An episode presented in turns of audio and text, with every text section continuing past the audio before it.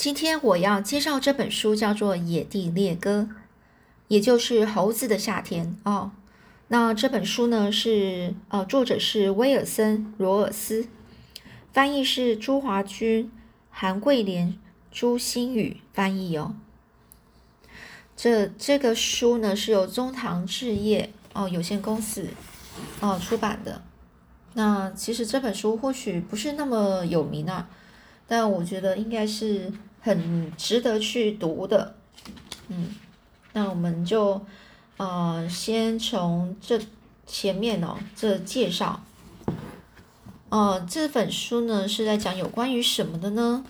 啊，野地猎歌呢是十九世纪后期哦，美国奥克拉荷马州的偏僻山乡为背景，叙述一个名叫杰伊贝利里哦，他的名字杰伊哦贝利里。哦，他们这是一个美国名称，你就讲到杰伊哦，杰伊的十四岁男孩为了实现自己要买一匹小马和一支枪的梦想，带着心爱的猎狗深入丛丛林洼地，去搜寻捕捉一群从马戏团逃走的猴子的传奇故事。他在爷爷、爸爸的启发、鼓励和帮助下，与这些猴群周旋、厮混、斗智斗勇，历尽。艰辛曲折，曲折，终于实现了梦寐以求的心愿。书中透过生动的这个故事情节，细腻的刻画了主人翁杰伊勇敢和执着的形象，又活呃活灵活现的描绘了猴子活泼顽皮、聪明又爱恶作剧的特性。特别是栩栩如生的勾勒了杰伊与猴子之间的恩恩怨怨，以及他们之间展开的。呃，种种较量，情境逼真动人，许多地方出人意外，令人瞠目啊！瞠目就是睁大眼睛。杰伊为了活逮猴子，多次采用设夹子、哦布网、交朋友等种种的计策，但是全都被这个猴子给一一识破。哦，书中呢，除了围绕了这个捕猴这条主线之外，还有力展，啊，还有。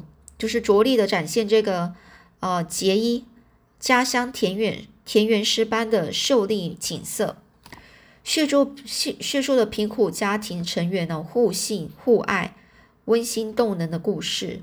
爷爷奶奶、爸爸妈妈和妹妹都是淳朴善良又诚实勤劳，各有不同的鲜明动性格。哦，爷爷是豁达善教。奶奶跟妈妈的慈爱，妹妹的乐观奋发，亲子关系哦情真意切，令人深刻印象。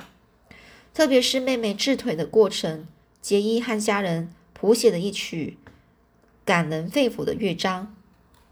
嗯，好，那我们就直接啊讲故事哦，就是第一章哦。一直到十四岁以前，我的生活无忧无虑。我常想，在这个世界上，我过得比哪一个孩子都更快乐。实际上，那时候我已经认为，我成长的道路上将是一帆风顺，根本不用什么，不会有什么难关难关来阻挡我。可是，就在好像一切都万事如意的时候，偏偏出了一点岔子。一群猴子与我牵扯在一起。他们简直把我弄得昏天暗地，欢乐也从此离我而去。如果猴子引起的麻烦仅仅止于我自己，那倒还没有什么。但我害得爷爷也卷进了这场浑水，让我又气又怄。因为爷爷是我的伙伴，不管什么事，他总是站在我这一边，替我摇旗呐喊。我还连哄带骗的让我那可爱。哦，让我那可爱的猎狗罗迪去帮我对付猴子所造成的烂摊子，可是结果比我和爷爷的下场更糟啊！慢慢的，罗迪对我、对孩、对猴子、对任何事情都是那样的厌烦，甚至连我喊他出来跑一跑，他也懒洋洋的无声了无生趣。了无生趣的是，他就觉得没有兴趣啊。那已是十几十九世纪末的事了，不过却清晰的仿如昨日。总而言之，那时我们搬到了一块新开垦的地方，我们所在的农场叫做查拉查拉基之乡哦，查拉基之乡，恰好位在查拉基部落区的这个中部。从奥沙奥沙克山脉的丘陵呢，丘陵地带到奥克拉荷马州东北部的伊利若河西岸，一片狭长的土地上，我想，对于任何期望能够找到一群猴子的人来说，这大概是世界上剩下的最后一个地方了。爸爸和妈妈来这里安家的时候，安家就是住在这里，打算在这边开始住。我的个头还不还不比一只小袋鼠大多少，但是当我长得稍微大一点时，爸爸就把所有的事情都告诉了我。他和妈妈怎么很长一段时间才结婚？他们在秘书里怎么靠缴交谷物来租地耕种？他们活得并不开心，因为在那个年头，佃农的处境就跟那些贪婪而自私的小偷没什么两样，没有人会瞧得起。哦，佃农哦，佃农的意思就是你更加租一块地，然后你就是说，呃，帮他帮人家去种田，然后种完的那些那些收成的那些东西呢，就直接交给这个地的主人哦，就就是以以那些。呃，成成那个熟成的东西啊，收成的东西啊，来做做付钱的那种动作哦，来代替钱哦。然后呢，有一些就可以自己留着，自己给自己，就跟他们，比如说可以分啊分，你是说呃收成好了之后，呃你可能可能那个地土地的拥有者拥有七成哦，然后我种的这个佃农呢拥有三成哦，就看是怎么样分。爸妈那时候年轻气盛，尽管别人歧视，简直让他们；尽管别人的歧视简直让他们无法难受，但他们克制着，继续租地耕种，同时呢，就攒下了所能够节省的每一块钱，希望有一天能够买上一个属于自己的农场。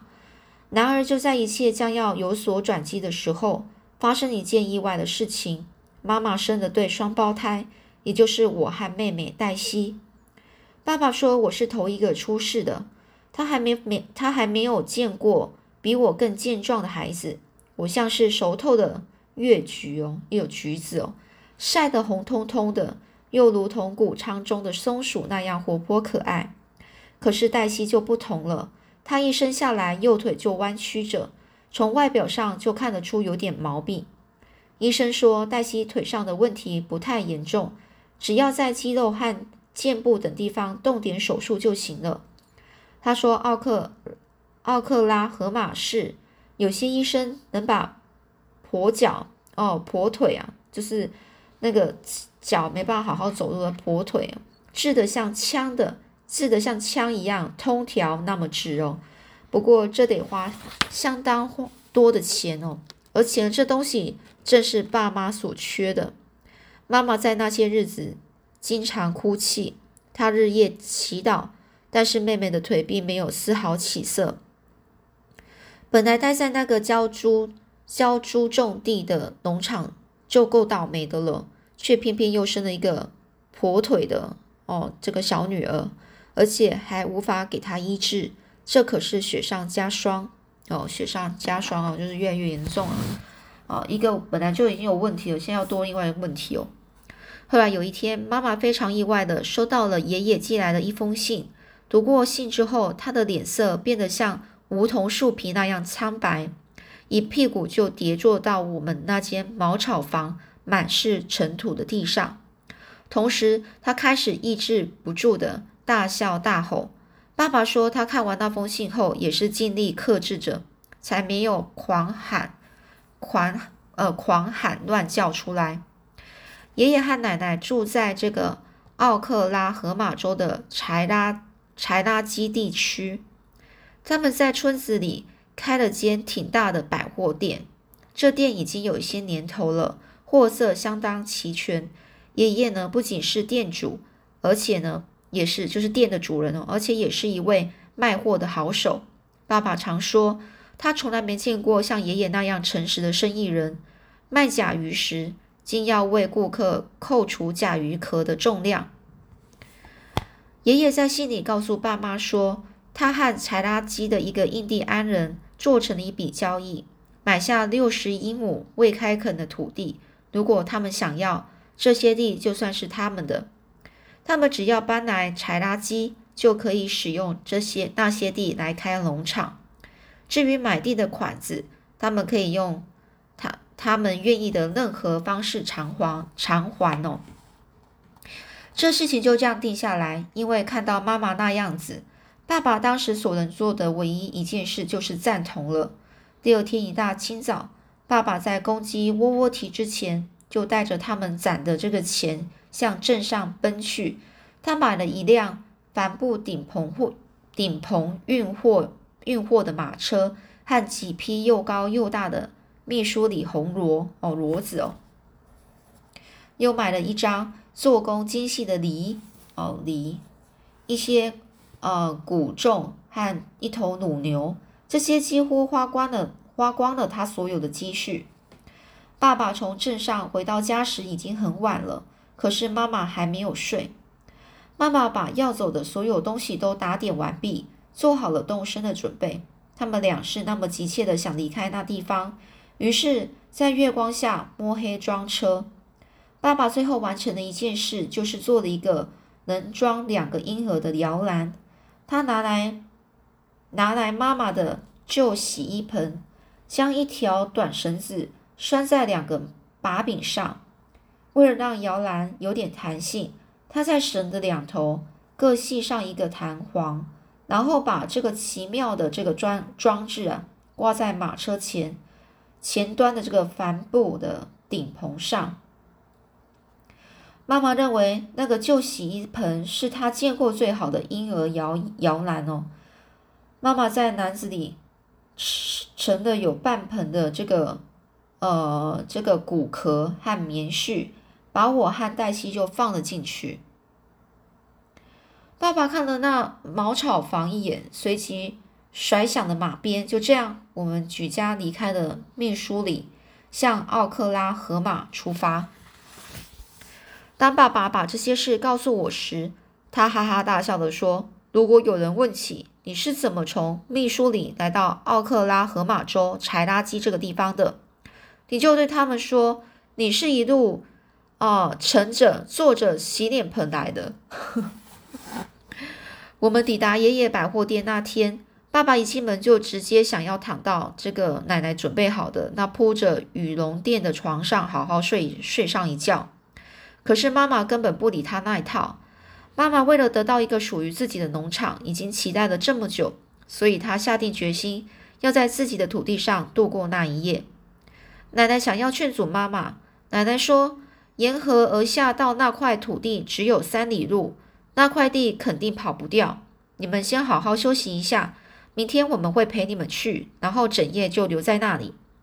妈妈气鼓鼓的，像抱窝的母鸡，挨了冰雹。不管爷爷或是奶奶说什么，都改变不了他的心意。妈妈告诉爸爸说：“如果爸爸想睡觉，那就留下来吧。他自己呢，就是要带着黛西和我继续上路。”爸爸知道最好还是举举双手投降，因为曾经有过这那么一次，妈妈就是这么固执。他对喋喋不休的劝说着，寸步不让。现在爸爸也只能够领旨照做了。他随即呢回头爬上车马车，解开缰绳，对着那批那几批秘书里骡子喝道：“驾驾！”